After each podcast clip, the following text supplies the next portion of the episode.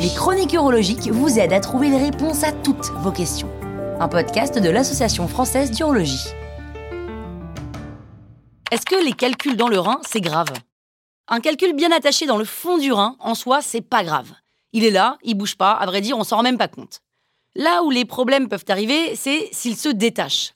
Si tout va bien, il est évacué tout seul par les urines, car plus le calcul est petit, plus il est évacué facilement. Mais s'il a grossi, ce qui était au départ un petit calcul qu'on n'avait pas forcément détecté, devient alors un gros problème. Parce que quand un gros calcul se détache, il a plus de chances de bloquer l'urtère, c'est-à-dire le canal qui transporte l'urine des reins vers la vessie. Et s'il bloque l'urtère, c'est ce qu'on appelle la colique néphrétique. C'est l'une des douleurs les plus fortes qu'on puisse ressentir et qui peut avoir un impact très grave sur le fonctionnement du rein. Généralement, un calcul au fond du rein se détecte par hasard lorsqu'on fait un scanner ou une échographie pour une autre pathologie. En revanche, si le calcul est petit, on ne fait pas grand-chose. En dessous de 3 mm, il y a 95% de chances pour qu'il s'évacue tout seul s'il migre du rein vers la vessie. Mais à partir de 6-7 mm, ça peut poser de gros problèmes parce qu'un calcul de cette taille ne pourra pas s'évacuer tout seul. S'il se détache, une intervention sera obligatoire et souvent en urgence.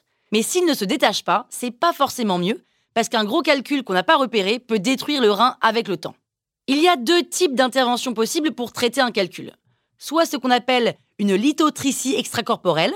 En gros, on essaye de fractionner le calcul en petits morceaux avec des ondes de choc.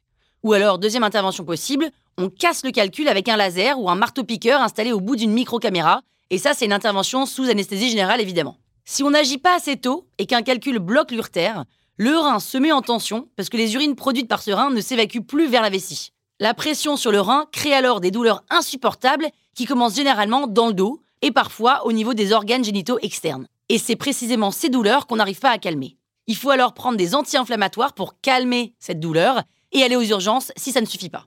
Beaucoup de personnes pensent qu'il faut boire beaucoup pour éliminer le calcul responsable d'une colique néphrétique. Or, c'est tout le contraire. En buvant, on va produire plus d'urine et aggraver la tension sur le rein. En fait, il faut attendre de ne plus avoir mal du tout avant de recommencer à bien boire. Une fois qu'on a fait une colique néphrétique, le risque de récidive est de 50% à 5 ans. Pour limiter les risques, il faut prendre l'habitude de boire beaucoup. Les calculs se forment à cause d'une trop grande concentration de minéraux, généralement parce qu'on ne boit pas assez. Il faut donc boire suffisamment pour évacuer l'équivalent de 2 litres par jour. Et s'il arrive qu'on évacue un petit calcul dans ses urines, il faut penser à le récupérer pour le faire analyser. Le suivi médical, c'est de toute façon recommandé après une colique néphrétique, d'abord pour vérifier que le calcul a été complètement détruit ou évacué, et ensuite pour surveiller si de nouveaux calculs ne sont pas en formation. Si vous avez déjà fait une colique néphrétique, parlez-en à votre médecin, il vous recommandera de faire une échographie par an pour éventuellement repérer la présence d'un nouveau calcul caché dans le fond du rein. Voilà pourquoi ça vaut le coup de consulter un urologue régulièrement.